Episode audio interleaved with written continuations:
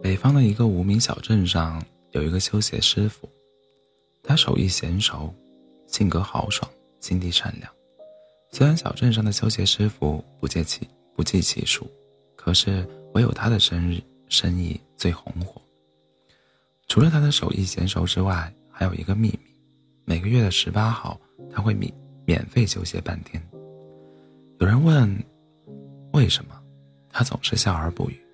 问的多了。他会说：“为了纪念，修鞋能纪念什么呢？”很多人很好奇。后来，一个不经意的话题中，大家知道了他的秘密。原来，这是为了纪念爱情。谁说爱情只是年轻人的专利呢？虽然朴实无华的他每天只和一堆丑鞋打交道，但是他却有一段不为人知的甜蜜爱情。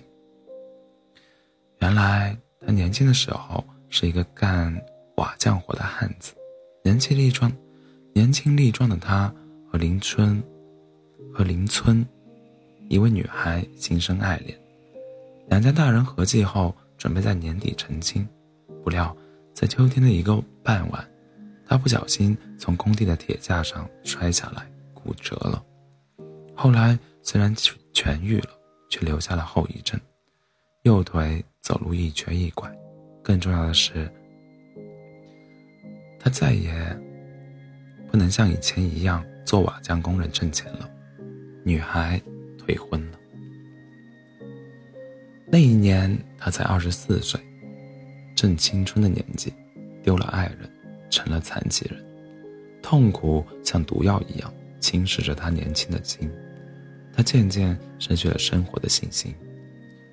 他的家人也很着急，有一天，按照当地习俗，领着他到庙里拜一拜。结果回来的路上，一个女孩子由于鞋帮鞋底分家，不能走路了。善良聪明的他很快给收拾好了。女孩心里很感激，记下他的名字。后来，竟然不期而遇了两三次，慢慢熟识，两个人竟擦出爱的火花。他不顾家人反对，嫁给他。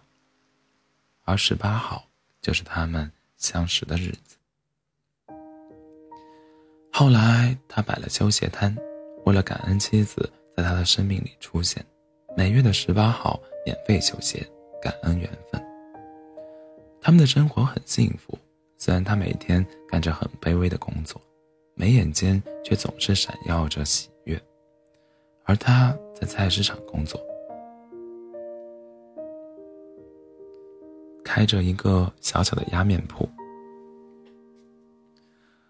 人来人往，心意兴旺，生意兴旺。他们有一个乖巧的女儿，长得像极了女孩，大眼睛，高鼻梁。有人调侃他说：“你真的让人嫉妒，有一个如花的贤妻，还有这么宝贝的女儿。”他听着，幸福满满的溢出心窝。一晃十八年过去了，女儿上了南方的大学，她的压面铺变成了小超市，而她的修鞋摊变成了修鞋店。不变的是十八号免费修鞋。女儿大二那一年，没有出过远门的夫妇想去看看女儿，他们去重庆陪了女儿一个月，回来后，女孩突然感觉全身不适，最初以为是南方的气候。太过潮湿引起的，没有在意。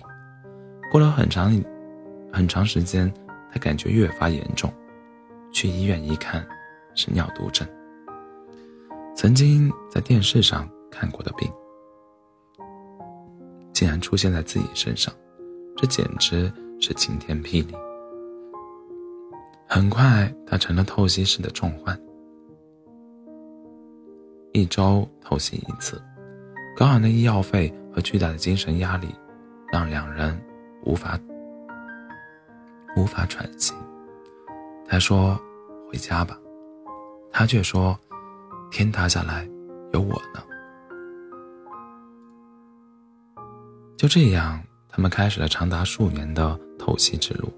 由于小镇离县城路途遥远，途中还要翻山越岭，有时候碰见刮风下雨，大车不便，好几次还因为中途延误，错过了约好的透析时间。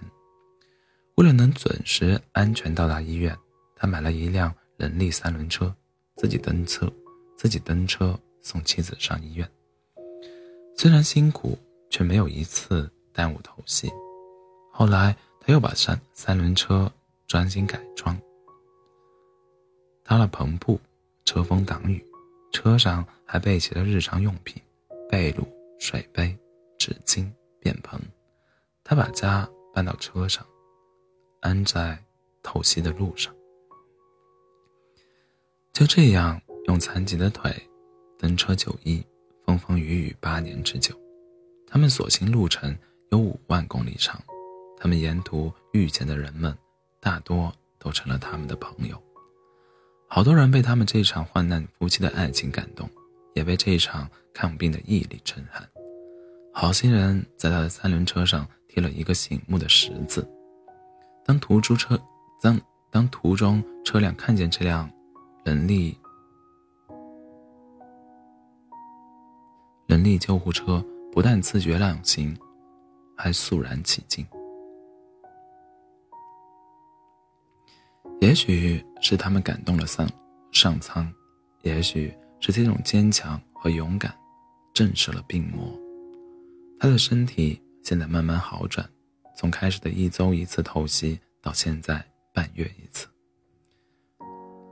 原来，世间还有一种爱，一种情分，把风把风花雪月变成一股融合已久的气流，在寒冬结成冰块。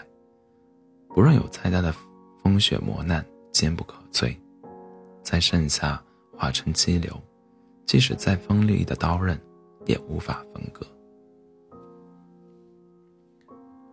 晚安，糟糕。